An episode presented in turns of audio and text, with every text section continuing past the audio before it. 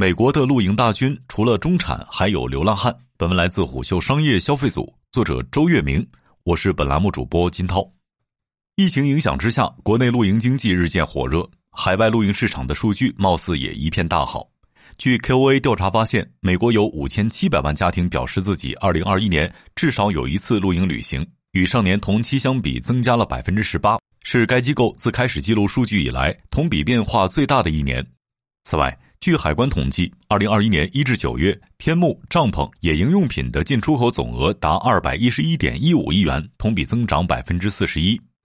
在此潮流之下，做跨境生意的中国人蠢蠢欲动，想在户外行业寻找新的机会，但资深从业者却显得更为谨慎。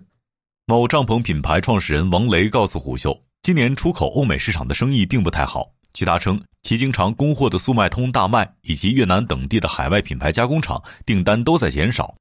如此看来，欧美的露营市场貌似没有想象中那么香。在马鸿飞眼里，美国露营人群正在两极分化：一边是成为露营市场中坚力量的零零后，他们愈发热衷豪华露营。据 KOA 的报道，二零二一年千禧一代和 Z 世代创造的收入至少占豪华露营市场的百分之四十四点五。而另一边是愈发壮大的美国流浪汉露营大军。据新华社卫星新闻实验室观测结果，相较于2019年，美国城市中疑似无家可归者搭建的帐篷面积增加了约四倍，部分地点增加超十倍。为防止帐篷城市越来越多，美国还提出禁止流浪者露营法案。当然，流浪汉露营大军并不是从业人士考虑的范围。但巨大的群体差异也折射出美国露营市场的特点，那就是足够多样、足够细分。国内盛行的精致露营在美国并不少见，但相较于自带装备式露营，美国的精致露营多发生在营地或帐篷酒店。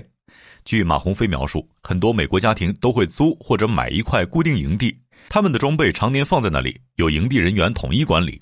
这种模式在国内也有，但处于刚起步的阶段。目前，国内更流行日韩式的搬家式露营。除精致露营之外，美国露营人群还更偏爱轻量露营产品。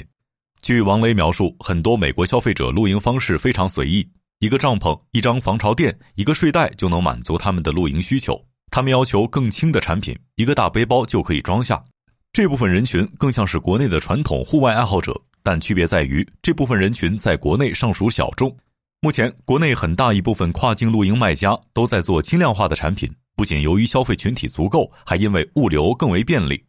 据王雷说，国内的精致露营类产品一般体积较大、较为笨重，除非有海外仓，否则物流成本很高。而轻量化的帐篷则完全可以一键发货，对中小跨境电商卖家更为友好。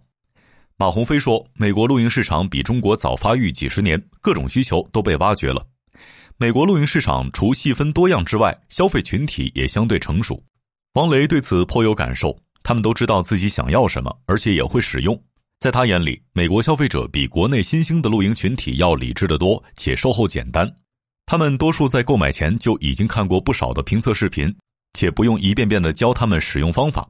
相较之下，国内消费群体很多还处于小白的状态，户外从业者需要花费更多的精力和财力来培育消费习惯，小白们也需要踩一遍露营产品的坑，才能了解自己的需求。除消费群体较为成熟之外，美国户外产品的线下渠道也较为完善。马鸿飞说：“美国的户外店就像是国内的五金店或烟酒超市一样常见，而且在沃尔玛等大型商超中，帐篷等户外产品也随处可见。但相较于高覆盖的线下市场，美国户外市场的线上营销却比国内慢了几个节拍。国内的精致露营热离不开小红书的晒照、B 站的 Vlog 与抖音的短视频。”户外公司也愈发重视这一宣传渠道，对网红的投放与合作也更加频繁。但据王雷称，在美国市场，这种合作还是不太深入。露营领域的达人们很多都是自发评测露营产品，并不是商业合作的形式。他们很多只是在分享自己的真实使用感受，最多就是与我们联系索要样品。王雷说，据他描述，他了解的户外品牌也多是寄样品给相应达人，大量的投放网红并不多见。这与美国的网红生态也有很大的关系。马鸿飞说，在美国，网红经济并不如国内发达，且头部网红与腰尾部网红相差甚大。大品牌多投放头部网红，腰尾部网红矩阵宣传的模式并不多。